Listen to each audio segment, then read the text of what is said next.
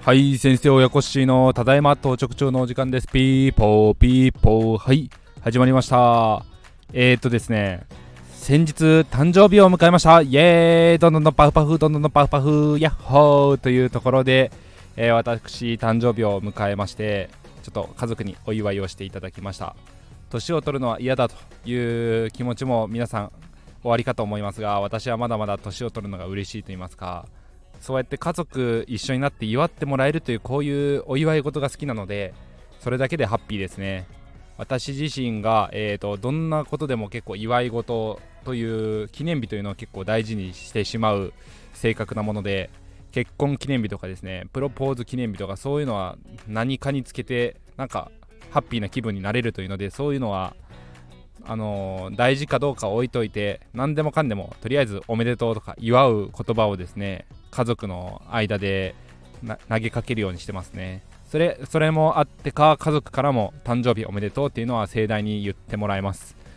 で誕生日のプレゼントといいますか自分へのお祝いもたまたまちょうど届きましてそれが何かと言いますと結婚指輪になりますね。えーと私の結婚指輪実はなくしてしまってまして嫁さんに怒られるっていうとこではあったんですがそれもちょうどたまたま発注していた結婚指輪が無事届きました。イエーイというところでもちろん新美化キンキラキンになって帰ってきましたね。ちょっと大きな痛手ではありましたが今後ですねうちの妻と100年時代を生きていくと考えた時には、えー、1年で1万円もかからないしそんなプレゼント安いなと思って自分に鞭打ってなんとかまあこれもクレジットカードで先送りにしたんですけどえー、無事届きました、えー、指もですね今回ちょっと太ってしまったのか同じサイズで発注したんですけど指輪もなかなか入らずに、えー、ギリギリで石鹸水ぬりぬりしながらはめ込んでしまうという失態を犯してしまいました。そんな感じで誕生日を迎えましてまあ、お祝い事でいただいたプレゼントとして私の中ですごく記憶に残っていて今でも大事にしているのが、えー、先輩大家さんでもある、えー、稲尾さんからいただいた転職祝いのペンですね。これがすごく書き心地が良くて手帳に書き込む時だったりだとかあと銀行さんとの面談の時にもすごく様になる素敵なペンをいただいたのでそれをですね大事に大事に使っております。えーとまあ、私の一番の宝物の筆記用具の一つですね。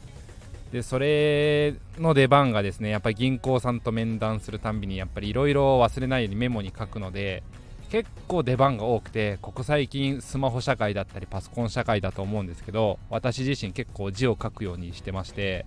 普段の診療も、えー、カルテというのももちろんパソコンで打ち込んではおるんですけど手書きの文章作成とかもですね未だにありますんでそういう時やっぱり字を書くトレーニングだと思って書いているおかげもあって、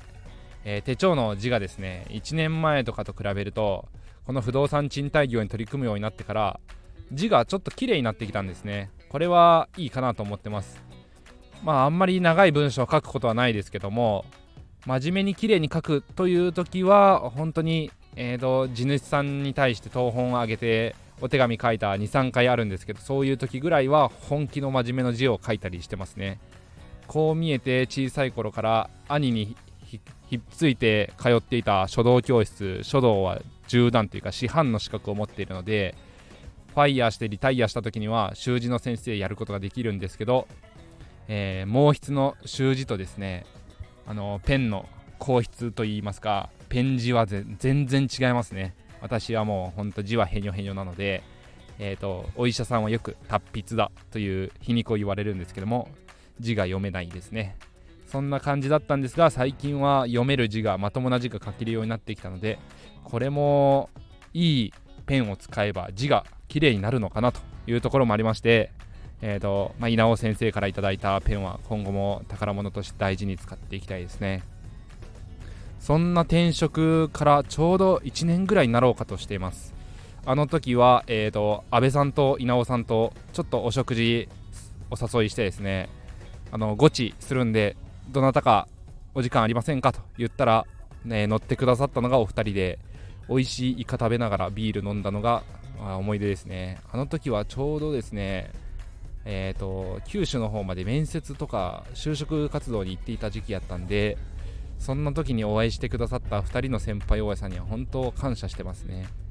今となってはなんとかアパート1棟戸建て1戸をですね。運営している大家になれたので本当に、えー、まあ、駆け出しの駆け出しではありましたがあの時のご縁がこうやって、えー、今花開いてきてるのかなと思うとなんだか感慨深いなと思っております。すいません。なんだか誕生日のお祝い事から、えー、いただき物の話になりまして私の1年前の駆け出しの頃の記憶を、えー、蘇ってきてしまってという話になりました。皆さんもお祝い事を大事にすると,、えーと、運気が回ってくると思います。これは私の勝手な持論ではあるんですが信じる者は救われる。病は気からという言葉があるように最近ですねあの尊敬している車屋さんの社長とよくご一緒することがあるんですがその社長もですね結構スピリチュアルな部分を大事にされている社長さんで、えーと、熊本の方までパワーストーンのですね本当に石がちょっとですね何と言いますか狭間というか崖のところに石が浮いているような場所があったりしてそういう摩訶不思議なパワーストーンに会いに行くのが好きなんだという風な話を聞きましてなんでですかというとやっぱり元気がもらえてパワーがもらえる仕事がはかどるというふうにおそらくこれが自分のマインドコントロールといいますか、えーと、長谷部誠選手の心を整えるじゃないですけどもそうやって自分と対話することでやるべきことが見えてきて仕事にこれに対して熱中できるというそんな感じの効果があるんでしょうね。それ以来私も結構スピリチュアルな部分すごく大事にしてまして最近は、えーと、天体の、えー、例えば火星と土星が近づくとかですねそういう星読みという、えー、スピリチュアルなものがあるんですけどもそういうものも、えー、勉強してみたりしてそうするとああこういう月の動きがあるんだなとか気にするようになったりそういう時にはあこういうことが起こるんだなというふうな、えーと、未来予知じゃないですけども今後起こりうるであろうことも想像できるとそれに備えて、えーと、トラブルシューティングといいますか対処のこともで対処を考えることもできたりしてで後になって思い返してみるとあこういうことが起こった時いいことが起こった時悪いことが起こった時は月この月とこの月というか天体があ近かったんだな離れていたんだなとかいうのを考えてみるとなんだか摩訶不思議のような信じる者は救われるってやつですね。面白いなと思っております。はい皆さんも興味あったら調べてみてください。それでは皆さんお聴きいただきありがとうございました。明日からも頑張っていきましょう。バイバイ。